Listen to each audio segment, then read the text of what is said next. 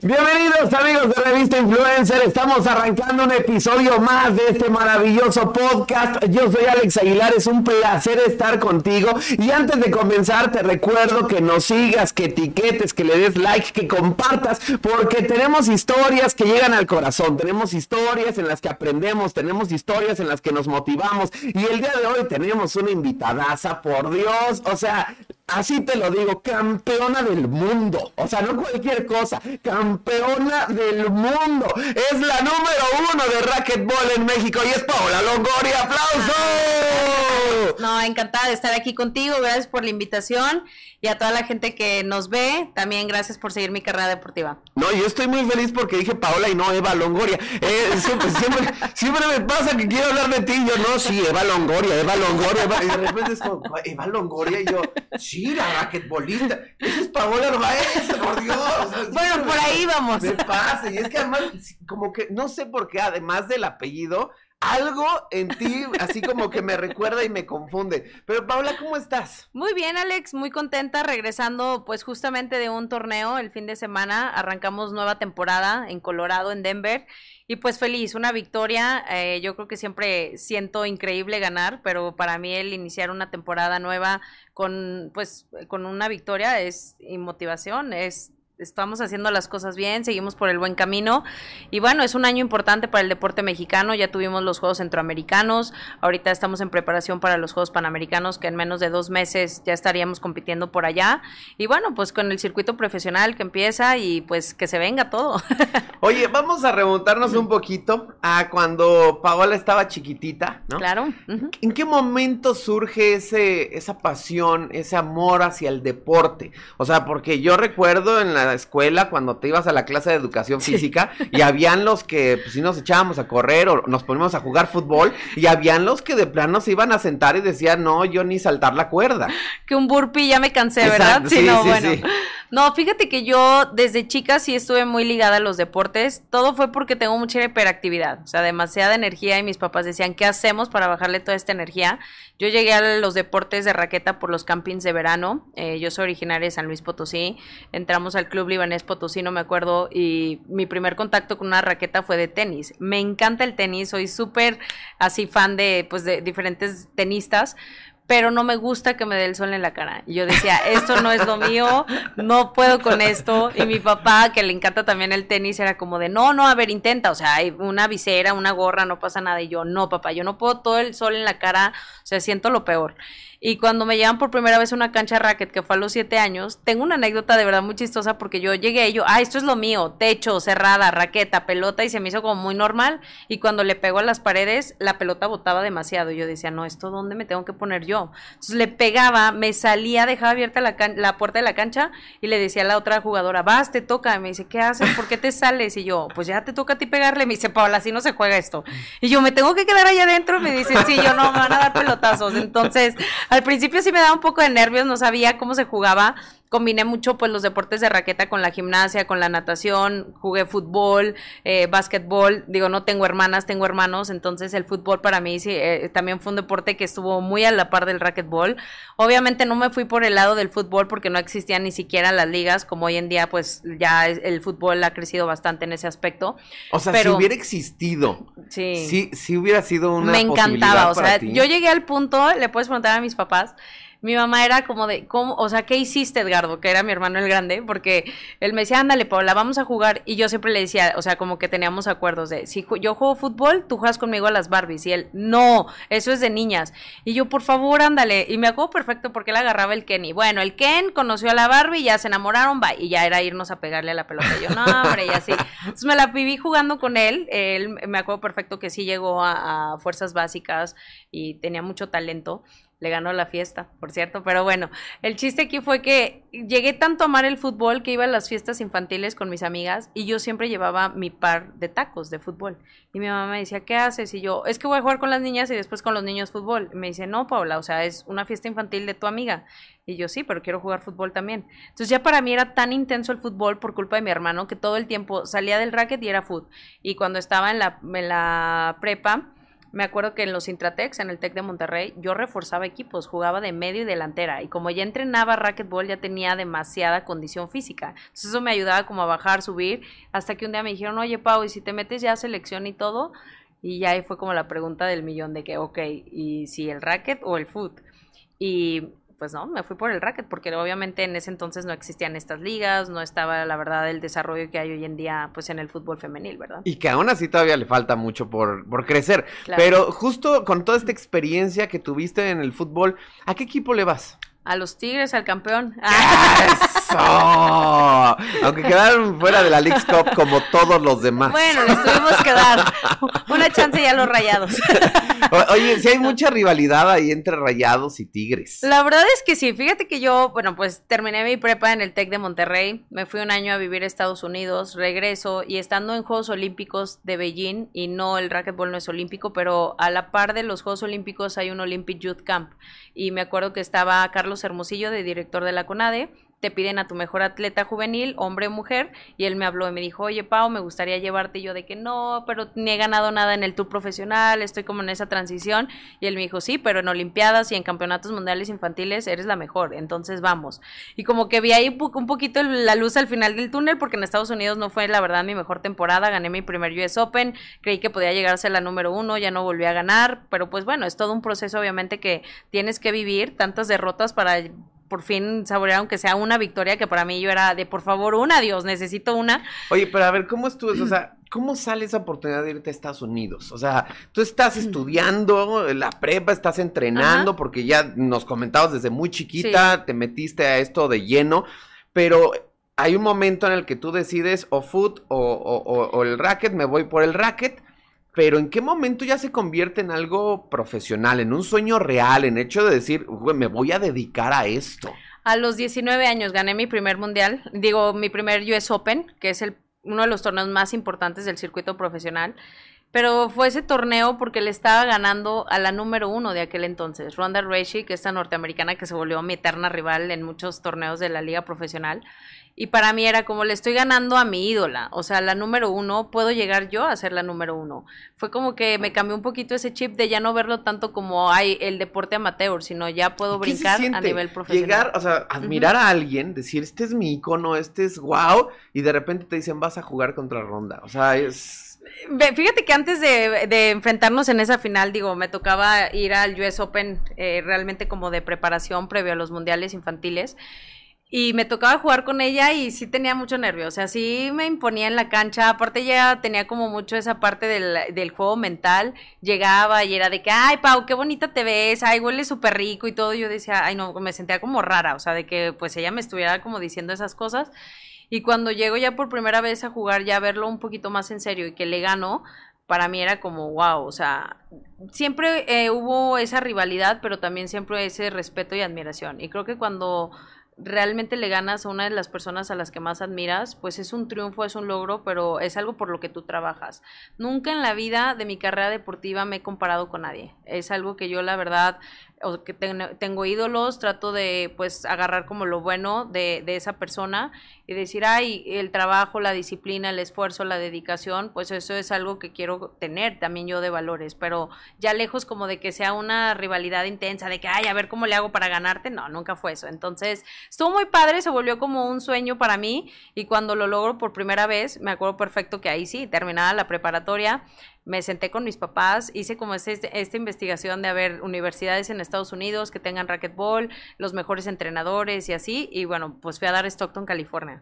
Estuve ahí viviendo casi un año con una familia americana, tenía una roomie de Ecuador, una de mis mejores amigas de infantiles y juveniles, Vero Sotomayor. Y fue así, de que nos vamos, nos vamos, me senté con mis papás y mis papás, ¿cómo? O sea, ¿pero dónde vas a llegar? Y yo con esta familia, miren, ya está, a ver, ya, tenía todo. O sea, yo la verdad como que de esas veces que sí pones el objetivo ahí en la mira y dices, a ver, ¿cómo le hago? Y cuando estuve viviendo allá, realmente sí fue un proceso de transición muy difícil porque venía de entrenar dos horas diarias, porque en México yo decía, bueno, todavía soy deportista amateur, y cuando llego a Estados Unidos entrené diez para mí era un cambio radical bastante. O sea, desayunaba, comía y cenaba racquetball. Preparación física, o sea, apenas me acuerdo que estaba como que medio descansando y ya era de tin, tin, órale, vámonos al gimnasio y así.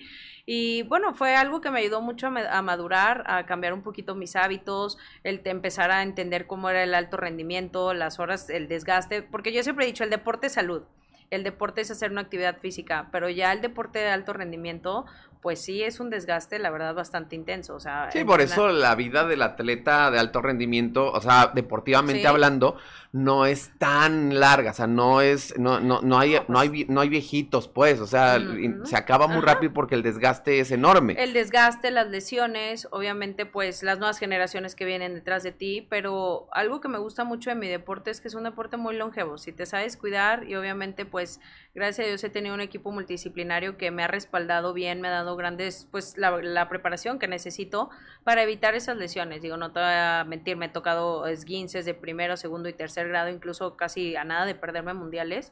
Y bueno, pues mis doctores, mi terapista, hoy en día estoy en un programa de guada de antidopaje que si me duele la cabeza no me puedo tomar una aspirina, o sea, todo tiene que estar prescrito por un doctor. Y esa parte del alto rendimiento, pues sí cambia mucho. Yo no tuve la adolescencia ni la infancia cualquiera como de mis otras amigas, me acuerdo perfecto, me tocó perderme muchos de los 15 años de mis amigas, un momento donde volteaba y le decía a mi mamá, ¿dónde están mis amigas? Y ellas entendemos tu proceso, o sea, tú eres la que te has separado porque te encanta el deporte. Y es un poco complicado pues esa edad de entenderlo, pero sí me di cuenta que el objetivo era ser la número uno y todo eso implica sacrificios. Exacto, para todo, por, ahí hay un dicho que dice, si quieres cosas extraordinarias, tienes que estar dispuesto a hacer cosas extraordinarias. Y justo eso es el, los grandes sacrificios. Y a veces hay que alejarse de la familia, hay que alejarse de los amigos, porque hay que mantenerse y entiendo que hay un punto en el que la jovencita Paola dice, yo también tengo ganas de irme al antro, yo también tengo ganas de tener un novio, yo también tengo ganas de echar cotorreo.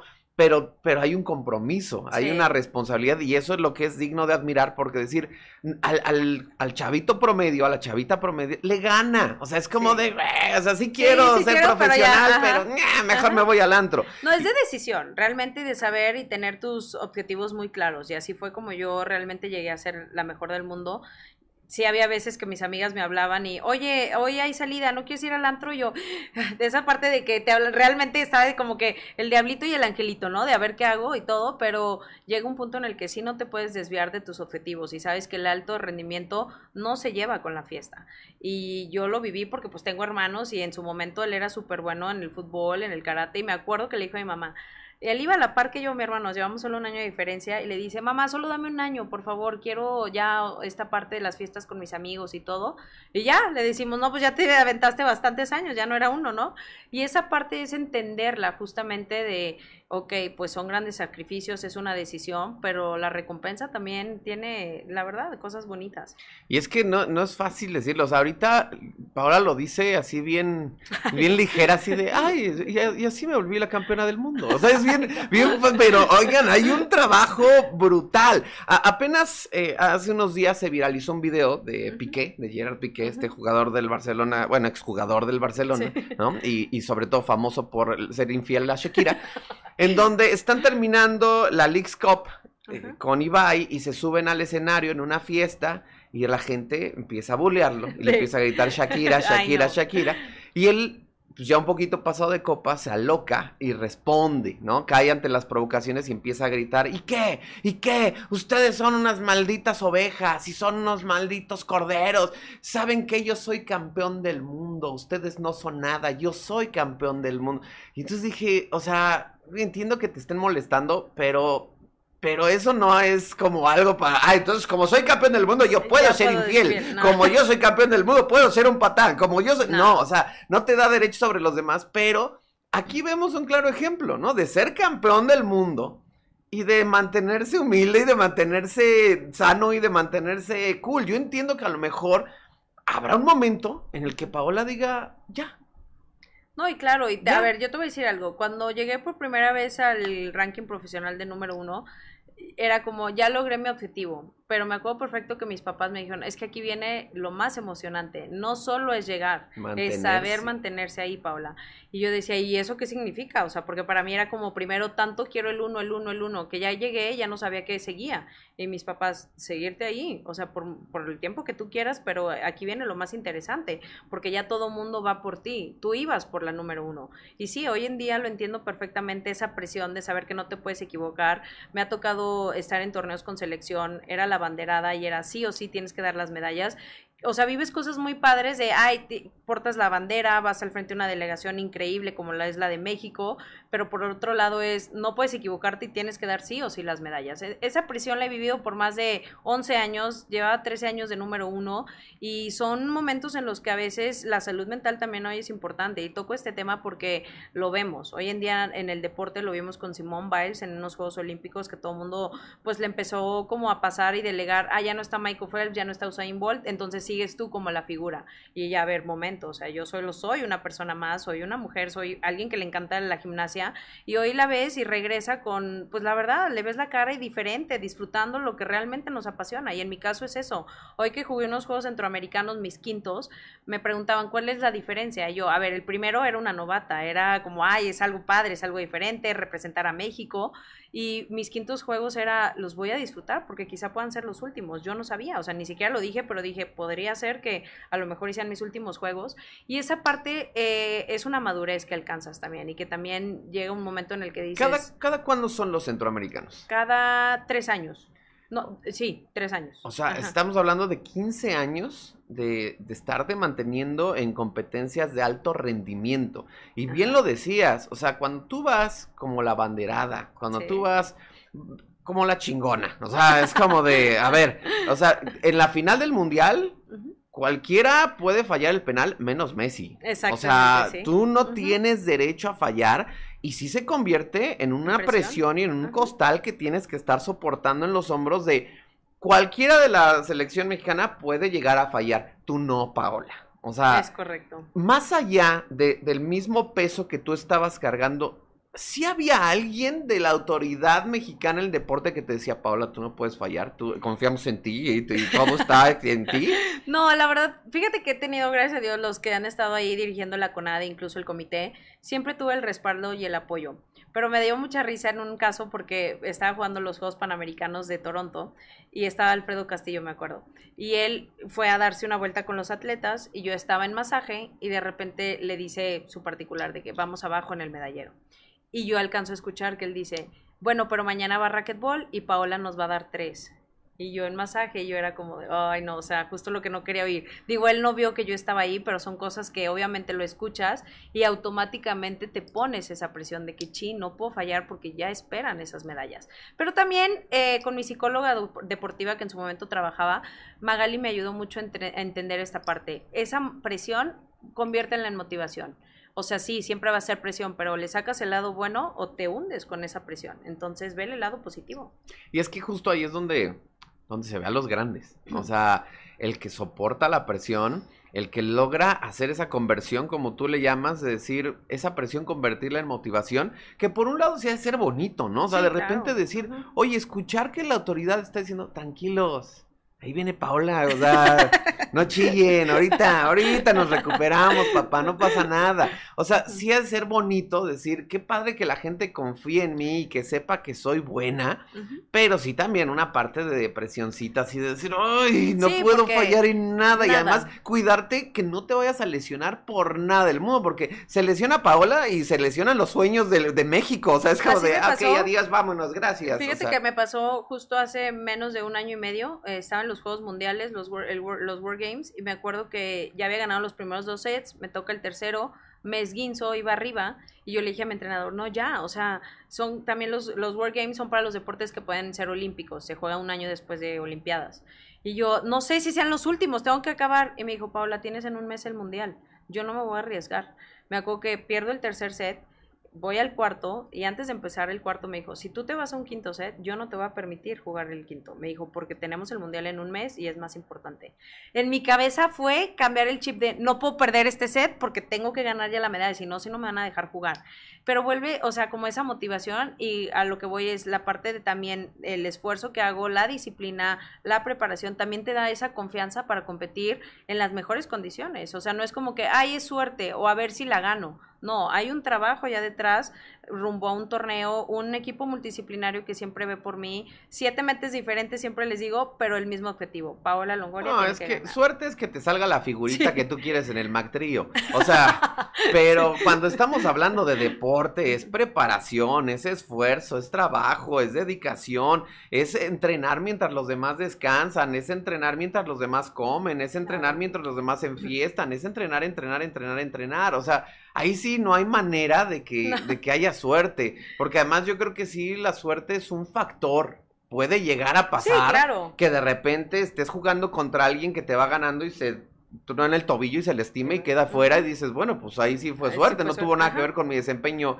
pero lo que tú has hecho no se debe a la suerte, o sea, es como de, o sea, no, no es nada fácil mantenerte vigente durante tantos años y además ser la número uno de México durante tantos años y que además, incluso ahorita lo estábamos platicando antes de entrar, que cuando llegas a, quedar fuera de ese número uno, lejos de decir, ya para qué vida, llévame, o sea, es como de, me la tomo con calma, se van las presiones y ¡pum! vuelves a ganar, o sea, es como la mente es muy poderosa. Fíjate que una de las cosas que sí he trabajado mucho ha sido eso, la preparación mental. Antes, pues justamente cuando llegó Bernardo de la Garza y me tocaban mis primeros Juegos Panamericanos, él me decía, es que estás ahí a la par de la número uno, esta Ronda Racing me dice, pero te falta algo. Y yo que me dice, de verdad controlar los nervios, eh, de verdad el cuando ella te habla en la cancha, porque yo me enojaba tanto, como, es que no estamos aquí para chismear, estamos para competir, pero ella me hablaba y me jugaba mucho el papel mental. Y yo no sabía cómo manejar esa presión. Y me dijo, necesitas una psicóloga o psicólogo deportivo. Y mi primera reacción, me acuerdo perfecto, bien chica, fue, no hombre, ni que estuviera loca, yo no necesito eso. Hasta que me empieza a enseñar como el proceso de varios atletas mexicanos y yo, ok, le voy a dar la oportunidad. Hoy ha sido de las cosas más increíbles de mi carrera deportiva el saber manejar esa presión. A veces me puedo equivocar, claro, o sea, no es como que, ay, ya sé qué voy a hacer y pensar y todo. Incluso la temporada pasada no fue de mis mejores temporadas, la presión me sobrepasó en un momento y hoy simplemente dije, bueno, voy a quitarme un poquito de ese costal que llevaba por más de 13 temporadas. Hoy quiero disfrutar y que se vuelva a, vuelvo a disfrutar lo que realmente ha sido desde el inicio del racquetball, mi pasión, lo que me encanta hacer. Qué bonito. Oye, y justo cuando eso que mencionas de cuando estabas con Ronda y te empieza a hacer ese juego mental, ¿qué se dicen? O sea, ¿qué, te decía? No, hay una muy chistosa que siempre la cuento cuando doy conferencias porque realmente fue, me quedé en shock. Estábamos en un US Open, yo iba ganando y justo antes de sacar me dice, oye Pau, ¿te gustan las hamburguesas? Así, muy random. Y yo de que las hamburguesas y yo, ah, sí, ¿por qué? No, nomás, y ya. Y pues saqué, bueno, me quedé pensando, yo todavía ya haciendo mi mactrio, ¿no? Ahí, ¿no? De que papa, refresco, todo. No, qué risa. Y me acuerdo perfecto que me salí del juego y hasta mi entrenadora de qué tiempo, pues qué pasó. Y yo, es que me está preguntando de las hamburguesas, pues qué le Yo ya vine enojada y me dice, así es ella. Ella está jugándote siempre el juego mental tú decides si caes o no caes. Pero obviamente en, ese momento yo no tenía la experiencia que hoy en día pues te puedo decir, ay, bueno, ya sé manejar y lo que me digan a veces ni los pelo ni nada. Pero antes sí me clavaba. O me acuerdo que ya mucho se aventaba y como sudaba mucho, agarraba la toalla y hacía tiempo. Y yo me acuerdo que una vez, de, pues te voy a llevar a mi departamento para que me lo limpies, a ver si sí, no. Yo ya estaba enojada, o sea, ya era de que pelearnos ahí, pero pues era parte de, y, y se vuelve, la verdad, también algo divertido, pero también es el que pierde la cabeza primero, pues pierde. ¿Tú qué les dices normalmente a tus rivales cuando quieres desconcentrarles, cuando quieres sacarlos así de ese, de esa, de esa paz, de ese enfoque? ¿Qué les dices? Fíjate que yo no soy de hablar, porque la verdad es que si hablo me desconcentro más yo. Llega un punto en el que estoy tan enfocada en lo que estoy haciendo y me acuerdo que este fin de semana lo viví porque mucha gente me dijo, cambiaste la mentalidad del primer set al segundo bastante, ¿qué hiciste? Y yo sí, sí tengo técnicas y todo, le digo, pero cuando llego a esa concentración, que le llama a mi psicólogo, porque mi, mi psicólogo de hoy es eh, gringo, me dice, el Eye of the Tiger, me dice, ya valimos. O sea, yo ya sé que llegó el punto de que gané el segundo set y fue así de que, Pau, mi entrenadora, de que ya se acabó. Y yo estaba tan enfocada que ni siquiera llevaba el marcador. Y ahí es cuando digo, ay, ese es el racquetball que me gusta jugar. ya cuando se te olvida. Ya cuando se te olvida el marcador y vas ahí, punto, pum, pum, Cada punto. Como que pareciera que lo haces en automático, pero la realidad es que no. A ver, llevo más de, te lo decía, casi 23 años de carrera deportiva. Ya los movimientos, quieras o no, son natos. Ya sabes dónde va a botar la pelota. A veces sí, diferente, pero ya tienes esa noción. Y cuando estás tan concentrada, ya ni siquiera piensas, ya lo haces como en automático. Que dicen, es que pareciera que lo ves, lo, o sea, haces ver que se vea tan sencillo, Paula. Y yo, no es sencillo. O sea, me costó mucho llegar a esta parte, pero sí son técnicas que trabajas y hacen que tu cuerpo fluya de manera natural. Pero justo esa es la magia. O sea, cuando tú tienes la capacidad de hacerle sentir a la gente que lo que tú haces es fácil, es porque lo haces perfecto. Y entonces la gente dice, ay, yo también puedo. Y cuando quieren meterse en una cancha, ¿no? Pues terminan trapeando el piso, ¿no? Entonces eh, eh, esas cosas suceden. Pero oye, justo ahorita hablando de esa parte mental, ese es como, digamos, el juego sucio que se podría hacer en el racquetball, porque en el fútbol sabemos que hay marrullerías, que hay empujones, que hay codazos, que hay piquetes, o sea, pero en el racquetball, ¿se puede jugar sucio? Sí, o sea, obviamente estás ahí adentro y te puedes decir de cosas y tú puedes ir decirle al árbitro y si el árbitro no escucha, porque a veces sí son las canchas cerradas por completo, no está arriba abierto, dice, pues que yo no escucho. Obviamente no puede haber contacto, sí hay contacto físico de repente, pero también una manera en la que sabes como medio aplacar al jugador es, buscas pegarle de manera, ah, no, o sea, no intencional, ¿verdad? Pero me tocaba, porque yo con ronda tenía, yo sabía que cuando entraba con ronda, sí o sí iba a salir peloteada. O sea, un pelotazo sí me iba a dar, porque era ella así. Cuando yo iba agarrando como ese ritmo, ella como que trataba de bajarme y me pegaba, y yo ya al principio sí me, o sea, sí, digo, obviamente un pelotazo duele y me enojaba y me frustraba y todo eso me hacía como perder la concentración. O sea, sí puedes controlar, tú sí puedes, o sea, ver a la persona y soltarle un un para darle a la persona con la pelota. No sé. Estaría buenísimo hacer un día eso. Así ponemos a la producción, así a Diego y a todos así formaditos. Y Paola dándonos de pelotazos a todos. No te lo recomiendo, ¿eh? sí, duele mucho. Sí, sí, la pelota es de goma y la verdad es que el pelotazo y el moretón sí te queda feo. Pero pues sí, obviamente, digo, ya a nivel profesional lo que menos quieres es llegar a dar un pelotazo. Cuando se dan más pelotazos es en la modalidad de dobles porque el juego es muy rápido. Y ahí son cuatro en cancha y de repente sí es un poco complicado. O brincas o te mueves o a ver qué haces. Y que por cierto también ganaste. Sí, jugué. Es que, ay, es que con talento qué fácil. Ay, ay, cuando la gente nace con talento, ay, me choca. Ay. No, fíjate que estuvo bien divertido porque la modalidad que jugué este fin de semana pasado fue de mixtos. Jugué con el número uno de hombres de Bolivia, que ahora es boliviano. Y estuvo muy padre porque armamos un gran equipo. Era la primera vez que jugábamos y él me decía, por favor, vamos a jugar. Y yo, sí, claro. Y para mí era como, wow. Yo lo veía y a pesar de, pues, conocernos, el estar en la cancha con él y ver el tiro, o sea, de un hombre como lo hacía tan ver tan fácil, yo hasta le decía, oye, ¿ese tiro qué? O sea, te calmas y él así de que, que la agarré mal o que yo, o la mataste, o sea, era como de, wow, o sea, y le aprendes también, o sea, era algo muy padre porque yo lo único que decía es que no me vayan a dar un pelotazo, ¿no? Porque duele horrible los hombres, pero ya aprendes como a moverte, aprendes a hacer equipo. Él y yo le decía, ya sé cuáles son tus pelotas, yo me voy a mover, hacíamos la estrategia y trabajas en equipo. Y al final, pues también es una nueva modalidad. Me tocó jugar en Centroamericanos con Lalo Portillo, ganamos la medalla. Y bueno, en Panamericanos también voy a estar haciendo mancuerna, todavía no sé si con él o con Rodrigo Montoya, pero pues es divertido porque es la combinación de hombre y mujer, fuerza, estrategia, moverte. Ellos juegan más como al pelotazo y así, a estar pegándole duro y nosotros pues no tenemos esa fuerza, pero sí saber cómo levantar y pues, ¿por qué no también matarla de repente? Oye, pero está cañón porque, o sea el uno a uno, un mano contra mano, o sea, sabes perfectamente en dónde está la pelota, el rebote, ves a tu contrincante, o sea, pero cuatro personas en la cancha, así, siento que van a chocar y No, de hecho en el doble sí pasa que te das codazos.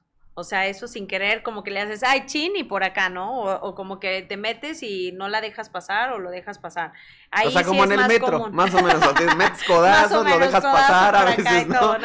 Pero en el singles es más difícil porque la cancha, pues obviamente está más grande, solo dos personas. Sí te tienes que mover y obviamente el singles, y siempre lo digo, el que controla el centro es el que gana más el control del partido pero si tienes que estarte moviendo, estar corriendo adelante, atrás, lado, eh, tenemos el techo que es como nuestro defense, el de tiro defensivo, y pues está padre porque sacas al contrincante y es volver a ganar la posición, o sea, te la estás peleando ahí y obviamente vas a hacer todo por estar en el centro controlando.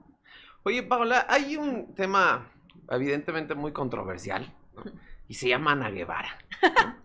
Eh, no sé tú, o sea, ahorita quiero saber tu punto de vista, pero al menos uno, como ciudadano promedio, como persona ajena a las instituciones, o sea, como un güey que te lo digo que yo victorié y grité y apoyé a Ana Guevara eh, eh, cuando ganó el mundial, cuando ganó las medallas y que te emocionaba ver una atleta mexicana que estuviera haciendo esas cosas tan increíbles y que además con esa voz que agarró y decir exijo el apoyo del de, de las autoridades del deporte, de la CONADE y que decías una persona que luchó contra todo eso ese sistema corrupto y que llegó y que cuando llega dices, por fin, caramba, alguien que sí va a, querer hacer la diferencia porque ella vivió ese, esas cosas y que de repente la ves ya en, al menos te digo, esa es la percepción que nosotros tenemos y que se convirtió en una corrupta más y que se convirtió en una persona que se olvidó de los atletas, que se olvidó de los deportistas por empezar a hacer una carrera política y que se vendió entonces, al menos la percepción que hay de este lado es como de qué poca, o sea, porque se le olvidó el origen, se le olvidó cuál era la razón de estar ahí. Y yo la acabo de ver llamándote mentirosa, llamándote deudora, llamándote mil cosas, y y además la alevosía con la que lo hace, ¿no? Porque es como una intención de me quiero defender, ¿no? De lo indefendible. y de repente es, no, es que ella sí, bla, y bla, bla, y esta debe y no comprueba. Y, y es como de, ¿y yo qué hago? ¿Y yo qué hago? Y se victimiza de, ¿y yo qué hago? ¿Y yo qué hago? Cuando es ella la que está encima y le ganaste una demanda y aún así sigue de necia. Entonces es como de, ¿cómo le haces para competir a estos niveles, a estas preparaciones? Cuando la autoridad mexicana simplemente no está contigo. Mira, la verdad es que sí es una situación muy decepcionante la que se está viviendo en el deporte mexicano. Al principio yo creí que sí era contra mí, ¿eh? cuando pasó esto de la demanda, porque fui hasta la primera atleta demandada por Ana Guevara. Y yo decía, es que la trae contra mí, ¿en qué momento? O sea, yo me acuerdo perfecto el año pasado de estar con una televisora en Tokio, me dio la entrevista y fuera del aire me dijo, Pau, ¿qué necesitas? Y yo le dije, yo lo único que quiero es que me regreses la beca, porque mi beca es muy importante para que yo pueda competir en los torneos internacionales, pero sobre todo, como ya no hay un fideicomiso, pagarle a mi equipo multidisciplinario, que eso es lo que realmente nos afectó el fideicomiso de Podepar y donde nosotros ya contábamos con un presupuesto. Pasa todo esto, me dice, gana el Mundial de Guatemala y te la subo gano el mundial a pesar de todo de pandemia. Ella me paga el, la, reembolso, este mundial, y me baja la beca. Y yo, a ver, ¿cómo? ¿Cómo? No, no, estoy entendiendo. Me dices que gano el mundial, me vas a regresar mi beca, me pagas a reembolso y me bajas la beca. O sea, no, no entendía qué estaba pasando. Le, le mandaba mensaje, ya no me contestaba hasta que después empieza todo este drama de la demanda de que es que eres deudora, debes un millón y medio, y yo, a ver, a ver, a ver. En primera, para mí era como algo muy extraño, como si soy deudora, como dices, y todo, ¿por qué me pagaste torneos en tu administración? Y de la nada te sacaste la deuda que yo tenía, que ella dice que es deuda, más no es una deuda, porque sí lo quiero aclarar, porque la gente a veces que no sabe, este rubo piensa como que, ay, me dieron a mí completo un millón y medio y me fui corriendo, me fui de compras y anduve viajando por todo el país. No, ese dinero era de unos torneos de la liga profesional del 2014 hasta el 2017, que era pues la liga profesional, y ni siquiera era su, ahora sí que su administración. Nosotros como deportistas nos tenemos que el ticket el pase de abordar, el ticket de comida, la factura del hotel. Anteriormente no había factura del hotel, es un recibo y hoy en día también en Estados Unidos no tiene una factura, va y es el recibo de hotel. Y ahí pegando, yo tenía, me acuerdo perfecto, pues a Ricardo Donald, que es el que me lleva medios, y le decía, ayúdame a pegar los tickets y todo, y vamos a firmar y todo, y llevábamos a Conade y todo. Los llevábamos y la gente de administración de Conade los perdía. ¿De dónde quieres que yo saque un pase de abordar del 2014? Y se lo dije, donde te compruebo que sí jugué el torneo de, por ejemplo, Denver, un ejemplo, o Maryland, lo que sea, de que estaba escrito en el tour profesional y mi carta compromiso de CONADE. Digo, no te puedo sacar un pase de abordar, pero sí te puedo sacar una fotografía, sí te puedo sacar una gráfica donde yo jugué, sí te puedo comprobar que ese dinero yo lo utilicé para irme al a ese torneo. ¿Cómo le hacemos? no, yo quiero los tickets. Pues discúlpame, pero yo no fui a, pensando a tomarle una foto a ver si tu equipo, o en ese momento ni siquiera era tu equipo, iban a perder esas comprobaciones. Oye, el protocolo, a ver, o sea, lo, lo burocrático. Cuando tú llevas tus tickets a Conade, ¿a ti te entregan algún comprobante de Paola entregó tantos tickets? Nos pasó a mi compañera y a mí, a Samantha, con la que juego dobles, que también ella está por menos cantidad.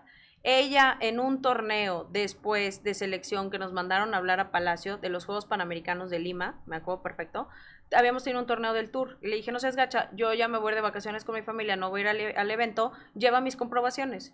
Ella se las entregó en la mano al metodólogo y le dijo, aquí está la comprobación mía y de Paola. Obviamente, cuando tú se lo das al metodólogo, no vas a estar, en este preciso momento le estoy entregando y me amigos, amigos miren cómo estoy, o sea, pues si se lo estás entregando a la gente que trabaja para Conoda, para Conade, perdón, piensas, ah, pues los va a llevar a Conade. Y desde ahí todavía, en esa deuda del millón y medio, está incluido ese torneo. Y yo, ¿cómo es posible si nosotros dimos las comprobaciones? Y Samantha dijo, a mí me lo quitaron, me recibieron el folder, Paula. O sea, ¿por qué? No entiendo. Y así fue muchos de los torneos. Y por eso nosotros decimos, ¿qué hacemos? O sea, también estamos en la parte, yo le decía a ella, de cómo le hago para yo comprobarte que sí jugué esos torneos, más no puedo sacarte un pase de abordar. En la agencia no me van a dar un pase de abordar del 2014. Esto es como yo te debo. Pero a ver, mi parte es, Llevo tres años sin beca, sin recibirla. No recibí el estímulo del Campeonato del Mundo de Guatemala. No recibí el estímulo del Campeonato Mundial del año pasado en México. No recibí el estímulo de los Juegos Mundiales. Y ese dinero, ¿quién se lo queda? Porque ya está autorizado, porque es, algo que tú ganas. decir, a ver, si esos estímulos ya están por estructura autorizados, que si tú ganas, se te va a dar ese estímulo, ya está autorizado. ¿Qué hacen con ese dinero? No, pues esa es la pregunta del millón. ¿Qué hacen? Quisiera yo saber qué hacen con ese dinero. Yo hoy en día llevo tres años que no recibo la beca. Yo por eso me fui a un tema legal, o sea, ya el tema de esto de mi beca y todo sí lo ve mi abogado. Nosotros ya le ganamos la demanda del millón y medio porque la gente, me da mucha risa porque hay veces que por eso lo digo y sí traté de como hacerlo más conciso, porque gente dice, ya, o sea, si yo hago un viaje, ya creen que porque salí de viaje con mi familia lo pagué del millón y medio que debo de Conade del 2014, o sea, por Dios. O que aparte es como si hubiera llegado Paola así, este, señor este, Conade, quería ver si me podía prestar un milloncito y medio, es que me quiere comprar un carrito ahorita, o sea, no pasó así, o sea, son torneos, son, y, además no uno, no, son un montón. Y además era, un presupuesto que teníamos establecido. Ni siquiera era, no te van más de 50, 60 mil pesos por torneo, porque eh, ellos mismos nos daban como, esta agencia le tienes que depositar el boleto de avión. Aquí están tus gastos de inscripción, de comida, de tu equipo. A veces yo volaba con mi entrenadora de Estados Unidos y no nada más eran mis gastos, eran también los de ella. Por eso yo mismo decía, ¿cómo es posible que dices que soy deudora cuando me pagaste un mundial juvenil? Digo, un mundial en Guatemala en pandemia. Y de la nada ya saliste que yo era deudora. Y ahorita que ya te gané esa demanda, ella todavía le pregunta si ella, Paula Longoria, es deudora. Entonces ya, mira, yo para mí, eh, la verdad traté como ya ni siquiera meterme en ese asunto. Gracias a Dios tengo este, pues patrocinadores que, que se han sumado de la iniciativa privada. Todavía el día de ayer estuvimos con Fundación Telmex Telcel, nos dieron un incentivo por ganar las medallas y en esa parte para nosotros como atletas sí es una motivación porque ves que todo tu esfuerzo sí hay alguien que lo valora. Desgraciadamente no es la autoridad a la que nosotros realmente pues esperemos y esperamos también tener ese apoyo, pero sí la iniciativa privada que le está apostando al deporte mexicano y que está viendo que no es solo un atleta el afectado. Hoy ya somos muchas disciplinas las que estamos en este problema. Al principio te decía yo, creía que era una, como una pelea personal y me di cuenta que no. Ya cuando vi lo de nado sincronizado, lo de softball, lo de base, todos los deportes que traen todos, lo de natación, clavados, todo eso, yo decía, ay caray, no es lo mío nada más. Pero ¿de qué te preocupas, Paula? Puedes vender calzones y topperware, ¿no? Porque ahí está la solución, aparentemente. Oye, fíjate, eh, es, como curioso y, de verdad, eh, ya que ganas la demanda, ¿qué procede? Ahorita sí estamos con el asunto de recuperar ya mis becas. Yo creo que al final, eh, yo sí le decía al abogado, yo porque voy a regalar un dinero que yo ya me gané y que automáticamente al ser seleccionada nacional es como si yo estuviera contratada por la CONADE. Es mi salario la beca. Así sean 6, 10, 15, es más 2 mil, ¿por qué los voy a dar? Si es algo que yo me he ganado con mi trabajo. Si yo voy y gano un campeonato del mundo, que no es nada fácil ganarlo, después de muchos años gané mi quinto mundial, eh, digo, eh, mayor el año pasado, ¿por qué le voy a regalar ese estímulo que ya está también presupuestado para los atletas del mundial de cada disciplina. ¿Por qué lo voy a dar? Si voy a los Juegos Mundiales, me esguinzo el tobillo, casi no compito en el mundial, ¿por qué voy a perder ese estímulo que realmente, o sea, me lo gané con el esfuerzo y la dedicación que le pongo día con día? Eso es lo que yo estoy peleando. Yo nunca le dije, dame de más o apóyame y págame toda la gira. Es más, ni toda la gira me la pagaban. Había ciertos torneos que ellos mismos decían, estos sí, estos no. Y ahí es donde vienen mis patrocinadores de la iniciativa privada, que los que no cubría en su momento con ADE, me apoyaban ellos. Y hoy en día, pues todo lo cubre, la verdad, mis patrocinadores, porque yo no tengo, lo vuelvo a decir, de la CONADE tres años sin recibir la beca. Y esto Y que además no, no está padre regalárselos. No está padre, o sea, es tu derecho, tú trabajaste, tú lo lograste, tú lo ganaste como para decir, ah, sí, ya quédenselos. No, no. Pues es que no, porque nadie, eh, yo creo que hoy en día nadie trabaja de gratis. y para nosotros los atletas, yo te voy a decir algo, venimos de una generación ahorita que sí me siento orgullosa, que muchos de mis compañeros atletas tenemos un estudio. Ya las mismas universidades te daban pues la beca y podías hacer una carrera a la par de la, del deporte. Anteriormente, a muchos atletas no les tocó esta parte, o era el deporte o era la escuela. Y muchos de ellos también se quedaron sin el apoyo. O sea, que, que de verdad que deprimente ver que le diste una medalla olímpica a un país y no se te valore. Y que tú le hayas dedicado, porque es alto rendimiento, más de 10 horas diarias, 8, lo que tú quieras, entrenarle, y que no tengas tu preparación porque decidiste ese sueño y que no se te valore. Hoy yo me acuerdo perfecto, estaba igual que tú. ¿Cuántas veces no me tocó verla en televisión, apoyar a Ana Guevara, wow, su carrera, de verdad ser fan? Y cuando tuvimos esa junta, antes de que ella agarrara el puesto de la CONADE, me acuerdo de varios atletas estar ahí. Nosotros éramos los más felices porque dijimos, llega alguien que lo vivió, que en carne propia se peleó con la autoridad, con la federación, que exigía los derechos. Y cuando nos pasa del otro lado y que hoy vemos que no está ni siquiera en nuestro lado, ni siquiera hay una parte como de conciliar, que eso es lo que a veces me, preocuparía más, porque llega un punto en el que dices, ay, ya, o sea, fuera el drama, vamos a trabajar, puedo cerrar bien mi sexenio en su momento, si todavía le interesaría, es, están Juegos Panamericanos, vienen Juegos Olímpicos, ¿de qué manera puedo apoyar al deporte? Pero ella es, yo no puedo saltarme a la ley, nadie te está diciendo que te saltes a la ley, solo da lo que te corresponde. Y es tan sencillo. Y la verdad es que lo digo porque es una tristeza ver que yo me acuerdo perfecto de las veces que me preguntó, ¿tú qué cambiarías en CONADE? Y yo le dije, las comprobaciones. Nosotros los atletas no tenemos por qué estar, perdón, pegando un ticket con un PRIT y firmarlo y tenerlo que llevar y a ver si sí lo reciben o a ver si lo entregan o a ver si lo pierden. Por eso hay gente administrativa que se encargue de eso. Uno como atleta es, bueno, si ya te llevo mis tickets, te los doy, pero me aseguro de que la gente que va a estar ahí trabajando también lo entregue y haga su labor. Gracias a eso que no lo hicieron, estoy en ese problema de la deuda que ella decía. De la deuda. Pero bueno, desde esta humilde trinchera, señor Ana Guevara, eh, nada más te decimos que te admiramos como atleta, hiciste cosas increíbles y lograste cosas asombrosas. Pero ahora como dirigente eres asombrosamente corrupta y eres increíblemente traidora y mentirosa. Entonces, eso no se hace. Con tu gente no se hace. Pero bueno, Paola, vámonos a otros temas más positivos. Tienes rango militar. Sí, llevo más de 13 años en la, en la Secretaría de la Defensa Nacional. Estuvo muy padre porque yo causé alta cuando estaba todavía Felipe Calderón en, en el, eh, pues de presidente, comandante supremo en, en la milicia. Y me acuerdo perfecto que fui a inaugurar unas canchas de eh, racquetball en la Sedena.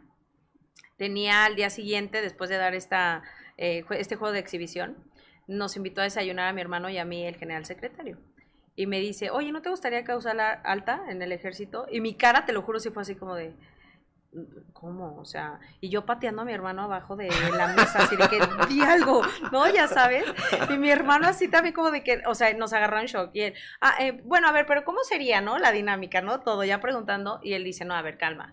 O sea, ustedes como atletas, hay un fideicomiso justamente para atletas. Ustedes ascienden conforme a los logros. Sí tenemos que hacer el adiestramiento militar, obviamente lo, lo pues es un requisito. Por ejemplo, en mi cargo, que ya es, que mi pues mi cargo ya es de oficial y que ya puedo portar arma, también tengo que hacer un adiestramiento de saber tirar, de conocer las leyes del ejército también. No nada más, ah, ya tengo un arma y a ver a claro, no. O sea, no, la realidad. Y está muy padre porque ahorita que no tenemos también ese apoyo por parte del gobierno, la Sedena y nosotros contamos con una beca mensual justamente por parte cada uno de los atletas que estamos ahí, dependiendo del rango, es lo que nos pagan. Y es un apoyo. Y creo que algo también importante es la salud. Y la salud militar es increíble, la verdad. Y tengo ese beneficio tanto para mí como para mi familia. Yo tuve a mi mamá muy enferma de COVID y en su momento cuando no había todo, pues ya sabes, de los tanques de oxígeno, eh, los militares le consiguieron a mi mamá el tanque. De verdad que yo estoy muy agradecida con la Sedena porque en los momentos más complicados, de verdad, eh, siempre han estado ellos ahí, ellos respaldan mi carrera deportiva. Obviamente hay protocolos que se tienen que seguir, tienen que haber también obviamente pues las reglas y, y es bonito. Y hoy en día pues soy de las atletas que tiene también uno de los altos pues, rangos de, de oficial ya de teniente pero todo ha sido también a base de disciplina, de esfuerzo, de dedicación, de estar ahí, de ganar, de poner a México en lo más alto. Y pues justamente hace poquito tuvimos también una ceremonia de donde el general secretario reconoció pues a los atletas de Juegos Centroamericanos que somos militares y nos dio justamente un incentivo económico y hasta un celular. Órale. Pues la verdad, mira, e, e, eso yo creo que también es poco a poco lo que te va sacando adelante y lo que te va poniendo es decir, bueno, al menos de hambre no nos morimos, ¿no? O sea, algo, algo tenemos aquí y, y, creo que pues es muy válido, o sea, está padrísimo porque, no sé, tu chamba como militar es jugar. Sí, mi chamba, realmente sí, o sea, porque la gente, ay, no, es que son, ya sabes, el típico de que son militares de chocolate. No, a ver, no somos de chocolate, cada uno tiene nosotros nuestra función y mi función en el ejército mexicano es em, enfocado al deporte. Yo lo vuelvo a decir, la manera en la que yo tengo y obtengo esos ascensos son conforme a mis logros. Juegos Centroamericanos, Juegos Panamericanos, Campeonatos del Mundo, mis compañeros los que están en Juegos Olímpicos, así es como se dan los ascensos. Ni siquiera es como, ah, llegan un torneo del Tour profesional, tengo el ascenso. No, son los torneos más importantes y bueno, obviamente nosotros tenemos que estarnos reportando pues a los de educación física, en este caso a la teniente coronel Leticia Yáñez, que es mi jefa. Cada que salgo tengo que estar obviamente también en comunicación con ellos y bueno, pues es padre que una institución como lo es pues la Secretaría de la Defensa Nacional nos dé un respaldo que podamos nosotros sentirnos también cobijados como atletas. Vuelvo a lo mismo, ahorita en un momento crítico, cualquier incentivo, cualquier apoyo para nosotros es muy bueno, todo suma, todos estamos preparándonos para nuestros siguientes objetivos y realmente sí valoramos que la gente que ve lo que está pasando en el deporte mexicano se sume también a apoyarnos. Y de verdad está, bien cañón porque uno no es ajeno a todo eso y no sabes a cuántas cabezas tienes que reportar, a cuánta gente le tienes que decir. No, no es como que ah, ya salí, me voy a un torneo y a ver cómo le hago. No, hoy en día que estás en el ejército, hablo por el ejército, pero también, por ejemplo, la Marina también tiene su programa. En, en caso al ejército mexicano, yo le reporto justamente cuándo salgo, en qué vuelo, a qué hora, cada que llego, y obviamente pues los resultados, eh, mi preparador físico también tiene que mandar un, ahora sí que como mi preparación, un poco, un poco de lo que se va a hacer justo previo a una competencia y tenemos ciertos protocolos que seguir. Obviamente cuando no estamos dentro de competencia y hay un evento importante con, la con el ejército, pues nosotros vamos. En cuanto, por ejemplo, al a los desfiles, a los ascensos, eh, cuando hay de repente un evento pues deportivo, sí nos invitan y pues los que podamos asistir, obviamente pues también nosotros regresamos ese apoyo que de alguna otra manera que nos hacen llegar. Oye, Paula, me da mucho coraje porque pues ya sabes cómo es el tiempo, se va de volada y se va rapidísimo. Hemos platicado increíble y creo que podríamos platicar cinco horas más sin tema, porque además todavía tengo muchas dudas, ¿no? O sea, como que todavía es como de, oye, Paola, ¿y cómo te preparas para una competencia? ¿Y qué? O sea, como que todavía me generan muchas dudas, pero ¿cuánto tiempo más te ves como atleta de alto rendimiento? Mira, eso es algo que a veces me lo preguntaba en pandemia, incluso decía, ¿será que ya viene el retiro? pero me acuerdo mucho de tener una plática con mi psicólogo y me dice, el retiro va a pasar cuando tú lo decidas, cuando tú misma lo sientas, porque ni siquiera, e, era mi preocupación, te voy a ser honesta, yo decía, me lo tendré que preguntar, me lo tendré que cuestionar, se lo tendré que preguntar a mi equipo multidisciplinario, a mi familia, o sea, como que me, me entraban todas esas dudas y con mi psicólogo lo hablé y me dijo, el día que tú ya no sientas esa emoción de ir a competir o que ya lo veas como algo muy casual, es el momento de retirarte. Si lo sigues disfrutando, si sigues con esa disciplina de querer ser mejor, de acomodar lugar, ponerte esos objetivos y trabajar para ellos, todavía no es el momento. Y yo, bueno, tú sabes, y siempre lo he dicho abiertamente, sí me encantaría el día de mañana estar al frente de la CONADE, es algo que tengo una maestría en ciencias políticas, que he tenido ya ofertas para cargos políticos y que en su momento platiqué con mi familia y yo les dije, ¿saben qué? Ahorita estoy disfrutando mucho el deporte no me quiero arrepentir de haber tomado una decisión precipitada y de decir, ay, y si hubiera seguido mejor en el deporte, hoy en día que lo estoy haciendo, digo, en cuanto yo decida cerrar mi momento, dos años, tres años, no lo sé, realmente te puedo decir, ah, ok, a ver qué viene. Y a veces digo la política y a veces digo, me van saliendo otras cosas por el, lado de la televisión, por el lado de, pues, tener cosas, negocios, y a veces como que digo, ay, yo me estaba clavando mucho por esto y mira, se van abriendo como otros caminos. Y ahí es cuando digo, bueno, las oportunidades llegan solo una vez en la vida, habrá que tomarlas en el momento indicado, pero hoy sí te puedo decir que he tratado como de disfrutar lo más que puedo en mi carrera y me quiero retirar, pues Todavía, con más récords. Pues mira, yo sé que va a llegar todo lo que quieras llegar a, llegar porque eres una mente muy poderosa, eres una atleta brutal de nuestro país, de la que estamos muy orgullosos y te agradecemos por todas las satisfacciones que nos has traído. Y sé que si el día de mañana te propones ser eh, la que encabece la CONADE, lo vas a lograr porque no hay la menor duda al respecto. Solamente ten cuidado con la mano del diablo ahí, porque si de verdad pareciera que quien llega se corrompe. Entonces, eh, sé que va a ser una lucha complicada también, porque además cuando quieres trabajar, cuando quieres hacer las cosas bien, me imagino que también hay otros retos ahí complicados. Pero gracias por todo. Sé que próximamente te vas a casar. Sí, ya me toca vivir otra etapa también súper bonita el próximo año voy a dar como este paso, estoy disfrutando esta etapa, empiezan mis despedidas, empieza todo este proceso y la verdad es que sí estoy muy contenta, muy feliz, creo que llega en el momento adecuado. Obviamente ya en el tema personal el día de mañana me encantaría ser mamá, me encantaría tener hijos y que hagan mucho deporte también. Siempre me quedo pensando en mi mamá, ay no, imagínate que no me salgan deportistas y mi mamá, no lo sabemos. Me dice, pero tú apóyalos de la manera en la que nosotros te apoyamos en lo que ellos quieran o, o, Solo piensa que, puede haber un día que te digan tus hijos, un año mamá. No, ya cuando me digan un año ya sé, ya sé que les decía, ni, ni cinco meses, por favor. No, la verdad es que sí, pero yo creo que son cosas también eh, que llegan en su momento, lo estoy disfrutando bastante, encontré de verdad una persona que me apoya, que hace equipo conmigo y yo creo que el camino siempre es mucho más fácil cuando tienes esa persona que se vuelve ese apoyo y no una carga. Señoras y señores, Paola Longoria, deportista, conferencista, ah. próximamente esposa también, mamá seguramente, en algún momento dirigente de la CONADE lo será, pero hoy por hoy, orgullo nacional. Muchas, gracias, Paola. ¿En dónde te encontramos? ¿En dónde te seguimos? Porque sabemos que estás, estás muy fuerte en redes. eh, arroba Paola Longoria en Instagram y en mi Facebook, Paola Longoria, en Twitter igual.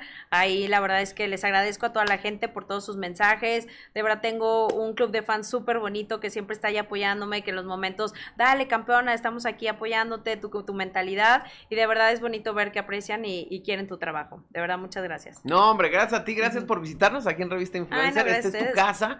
cuando quieras, cuando quieras venir a platicar de lo que sea, si a lo mejor al ratito vienes a platicarnos de tu conferencia, o sea, de lo que tú quieras, esta es tu casa, aquí estamos para servirte siempre. Gracias por todo, Pablo. No, muchas, gracias, Alex, por la invitación. Gracias de verdad a toda la gente que nos ve y nos escucha por seguir mi carrera y pues encantada de estar aquí en casa con ustedes. Perfecto, ahora sí a brindarnos. No, no es cierto, ya nos vamos, pero gracias por seguir esta entrevista, gracias a los amigos que estuvieron en vivo en Twitch, les mandamos un abrazo. Y bueno, a los que siguen estas entrevistas todos los días a través de YouTube, les mandamos un abrazo, también a los que nos siguen en TikTok, en Instagram, en todas las redes sociales, gracias por ser parte de, recuerden que nos encuentran en todos lados como revista influencer, yo soy Alex Aguilar, así me encuentras también en todos lados como Alex Aguilar, ha sido un placer estar contigo, te mando un abrazo, un apapacho y nos vemos en el próximo de Revista Influencer.